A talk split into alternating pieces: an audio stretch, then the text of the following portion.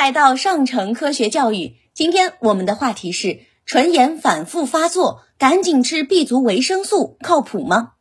日常生活中有不少人经常被唇炎反复发作而困扰，那么一有复发迹象就赶紧吃 B 族维生素靠谱吗？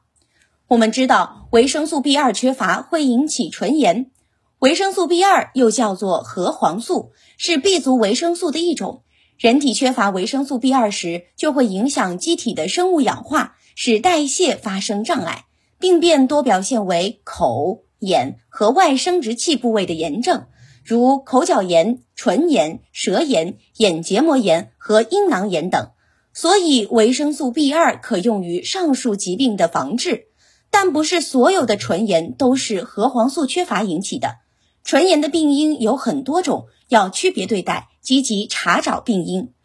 比如口红长期刺激唇部引起的接触性唇炎，在门诊中并不少见。口红中的染料、香料、防腐剂等都可能对唇部皮肤造成刺激。另外，有些口红成分中有光敏物，还可能在日晒中引起光化性唇炎，长期反复甚至可能致癌。对于这种患者，口红就暂时不要涂了。如果必须要涂，可以在涂口红前涂一层凡士林打底，避免口红直接接触唇部，从而减少刺激。